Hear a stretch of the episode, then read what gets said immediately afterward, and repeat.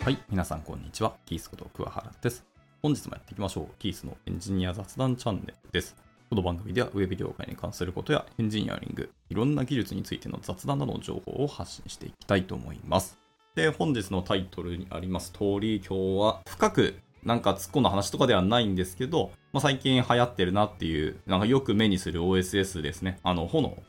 炎って読むのか、炎と読むのか、ちょっとすみません。僕はまだ発音は分かってないですけど、まあ、日本の方々が、えー作っていった Node.js のフレームワークですね。で、まあ、ロゴとかも見ての通り、炎だと思いますね。読み方は多分ですけど。ごめんなさい。間違ってたらごめんなさい。一旦今日の配信では炎と読ませていただきますけども、これに関して、いろんな発信がすごくされていましてですね。まあ、興味深く読んでたんですけど、今までずっと手を動かしてこなかったんですけど、一昨日か昨日ですね、自分のこう、夜行性ってところはよろしくないんですけど、それでもまあ、ちょっと夜更かしをしてしまってですね、えーとこの炎っていうライブラリーのチュートリアルですね、とりあえず Get Started ってやって、えっ、と、僕はバーセルにアップロードしましたね。で、まあ、簡単にいくつかの URL アクセスしたら、そのレスポンス返ってくるよみたいなところまでやりましたと。で、一応、バーセルにアップしたんですけど、まあもちろん、あの、Get でも取れるし、まあ200で返ってくるんですけど、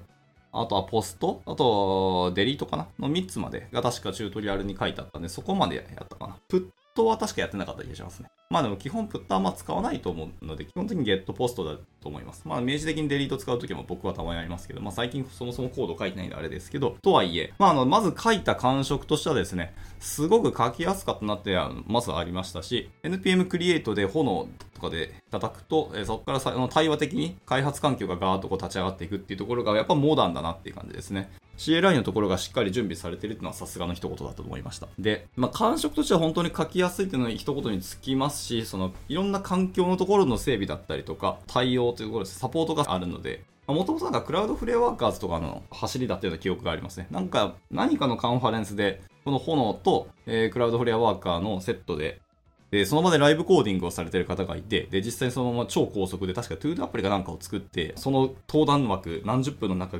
短い中で一気にデプロイまでして動かしましたみたいなところでできてて、いや、これは衝撃だったと思ったんですよね。っていうので、まあ、クラウドフレアワーカーズの対応とかがすごく強いんだろうなと思ってますし、あの公式の Get Start って言ってみましても、基本的には例はクラウドフレアワーカーの例の方が圧倒的に多いですよってところですね。ただまあ僕はあの使い慣れてるってところで、ついついバーセルを選んだんですけど、まあ、それ以外のところもしっかりあの対応されててすごくいいなと思いましたね。あとはその各種ライブラリというかプラットフォームですけど、えー、版も対応してますね。最新の版も対応してますし、えー D のも対応してますしとか、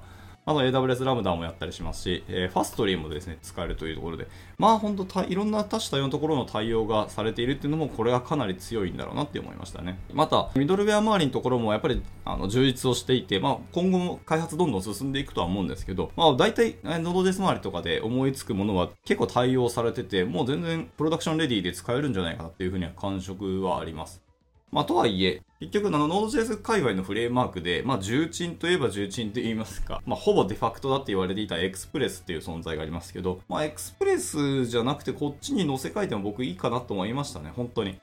まあ、深く触ってないんで、それは今後の話もありますし、え各種、えっ、と、エコシステムの対応とかの、あと、あとその相性とかの話も出てくると思うんですけど、まあ、今は絶賛、炎の開発はバリバリ進んでいるっていうところもありますし、えー GitHub スターも今8000を超えてきたっていうと思うので、海外の方がもう割と評価をされてるっていうのは本当に大きいと思います。で、8000はやっぱすごいんですけど、まあ、もっともっと伸びてほしいみたいなブログも見ましたね。あの、中の方、えー開発されている中の一人の方、えっと、ゆうすけべいさんって方ですね。この方が炎の開発の中の人らしくてですね。いや、ちょっと衝撃を受けましたね。あ、こんなこともされてるんだなというところで。で、その方が、つい最近ですね、この今月頭に書かれていた OSS で世界と戦うためにというタイトルのブログを書かれていて、これがまたすごく興味深かったですね。まあなんていうか、やっぱ日本人初だっていうところで、本当は数字もっと伸びてほしいし、伸びると思ってたんですけど、そこはあんまりこう伸びてなかったところに、まあ正直の悔しさがあって、まあその辺のあれこれをブログで書かれてました。まあ後ほどちょっとあの共有はしますので、これすごく面白い記事だったので、ぜひ読んでみてくださいと。はい。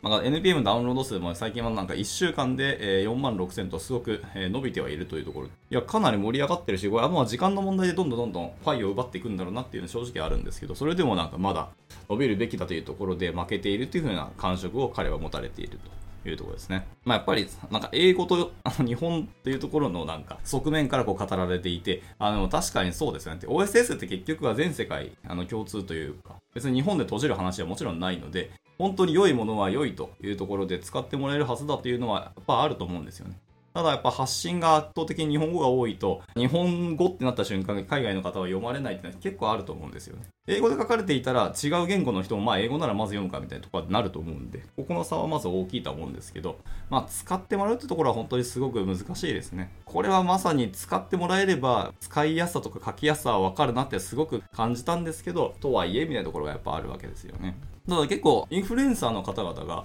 この炎を取り上げてくださってるみたいなのがそのブログの中に書かれていて、あの自称プレジデント・オブ・ホワイトボーズっていう、まあ、あの、有名な動画ですね。ひたすらのホワイトボードを使っていろんな技術に関する解説とか、1分動画みたいなのを結構上げてるベンって方がいらっしゃってですね。フォロワー数もかなり多くて、かつでもすごく面白いんですよね。海外の方なんですけど。で、まあその方が取り上げていて、まあ炎のことを言ってたんですけど、エクスプレスがやっぱり、J、Node.js 界隈のまあ、ほぼほぼデファクトと言われている、まあ、全世界で一番ダウンロードされてるし使われてるんじゃないですかね。フレームワーク、 Express のがあるんですけど、もうこれが次の jQuery みたいな存在になるみたいなことをおっしゃってて、いや、すごい強気な発言っていうか、思ったことはありますよ、それはもちろん。もうなんか今 jQuery の存在になりつつあるなと思ってはいるんですけど、とはいえ、これを明言していくならば強いなと思いましたね。でも、 Hono というか Node.js 界隈のフレームワークって、まあ、もちろんたくさんあるんですよ。 Express だけではないし、えー、 Koa っていうのもあったりしますし、えー、僕はあの、 Fastify だったっけ？とかも好きですし、まあ、早いのが好きだからってありますけど、などなど、まあ、その後はたくさんのね、フレームワークあります。まあ、 Sails とかもありましたね。あの、 Rails ライクな Node.js フレームワーク、 Sails みたいなのがあったりとか、結構ね、Node.js のフレームワークはたくさんあるんですけど、まあ、なんやかんや Express を使うか、まあ、もしくは Koa を使うんですけど、その辺との比較になるんですけど、まあ基本的には Express が、まあとりあえず脳死で使うと。一時期の Web フロントエンドにおける jQuery とこありましたね。とりあえず jQuery 入れとけと。困ったら最後 jQuery に頼れば作れるみたいな時代は本当にあったんですよね。まあ、それだけ jQuery っていうライブラリが優れてるっていうのは確かにあると思います。あと余談ですけど、jQuery はソースコードも結構面白くて、jQuery 自体のソースコードを読むことはかなり勉強になりますね。JS の勉強、設計とかやってやるんだっていうのを、えー、やりたければ、あの、入門向けであれば、 Lodash JS のライブラリーですね、のソースコードを読むのが一番わかりやすいんですけど、そこを飛び越えたいっていう人、まあ、中級から上級まで行きたいみたいな、あるんだったら僕は jQuery のソースコードを読むのは全然良いと思ったりしますね。まあ、さておき、まあ、そういうデファクトと言われているような Express の存在が、えーと、jQuery と似たような存在になるので、いずれ淘汰されていくんじゃないかみたいなところをおっしゃっているんだろうなっていうのは思います。まあ、言いたいことはすごくわかりますけどね。あと、その Bun が発表されましたね。 Bun が1.0で発表された時に、えー、炎っていうライブラリーのところのピックアップもされてまして、名前もしっかりここになんか出てきてたんですよね。動画が残ってるんですけど。っていうので、かなり炎っていうのは評価をされていると。で、その版に最も早くだったかな？対応した、えー、ライブラリーとして炎っていうのがところに挙げられていたので、そういうのもあってピックアップされたんだろうなとすごく思います。まあ、あとは Dino とかですね。D のところでも対応してるからっていうので、この取り上げられていて、この D の中の人の一人も、このなんかのイベントで炎っていうのをこう取り上げたっていうので、かなりやっぱ海外の評価は結構高いっぽいですね。盛り上がっては本当にいると思います。なんですけど、えー、まだまだこう伸びていないってところが、まあ、ユースケベイさんはちょっと悔しいというところが、もっと伸びてほしいっていうのがあって、まあ、いろんなこうブログを書かれたりとか、今後もこう発信をしていくというところをやってられてましたと。まあ、なんていうんですかね。まあ、OSS で世界と戦うのは本当に難しいところはあるし、いろんな面があると思いますけど、これでも僕の感触としてはもう炎は時間の問題で普通に取りに来ると思いますね。XS もマジで食いに行くんじゃないかっていうぐらいの感触はありますし、まあ、実際もう皆さんも書いていただければわかると思いますけど、ベースの書き方はでもやっぱりどの Node.js フレームワークも一緒ですね。まあ、入して、いわゆるそのアップっていう、えー、変数に、えー、とインスタンスを作って、app.get とか app.use みたいなので、えー、ガチャガチャ書いていって、ルーティングも書いていって、で、あとは、ウォッチモードでひたすら何かリクエストが来たら対処しますみたいな書き方ですね。この辺はなんかもう、どのフレームワークも関係なしで、大体デファクトでこういう書き方するんだろうなと思うんですけど。いや、とにかく書きやすかったっていうのもありますけど、まあ、サクサク動くってところもすごくいいなと思ったし、インターフェースがすごくわかりやすかったので、これはまあ来るなと思いましたし、まあエクスプレスでできないようなところをやれてるっていうような感触はありますね。ただまあ、あの、ゆずげさんもおっしゃってましたけど、じゃあ全部できていると。エクスプレスができないことは全部できてるし、その上位互換だっていうわけではまだないですし、まだまだ炎っていうのも今から育っていくフレームワークではあるので、逆にエクスプレスができてることを僕らができてないみたいなこともおっしゃってましたので、まあ、そのどういう使い方をするかにもよりますけども、一旦まあ盛り盛り上がってきてるのているっていうのと、各種やっぱライブラリサポートが強いっていうのと、えーと、CLI の対応というんですかね、環境周りのサポートがすごく手厚いので、エンジニアに沿った機能というのがたくさん、まあ、今モダンな機能が揃っているので、そういう意味を兼ねて、困ったら今は炎を使ってみても良いんじゃないかなっていう気はしてます。はい。とはいえ、まだまだ若いってところも加味して、まあ皆さんも使っていただければと思いますけど、まあ要は最終的にはですね、コア機能もそうですけど、ミドルウェアとかエコシステムの対応ってところが本当に強いとは、強いというか、最終的には皆さんが求めるところだと思っているので、コアなところはもうぶっちゃけると時間の問題だから待っておけばいいし、本当に対応しないものとか、この機能欲しいってやつならどんどんプルリク出してコミッターになっていくの一つだと思いましたけど。で、ミドルウェアのとこも今公式ドキュメントはざっと見てるんですけど、まあ、いわゆるその CORS だったりクッキーだったり、あの E タグとか JSX とか、ロガー周り、あと JSON のフォーマットというか、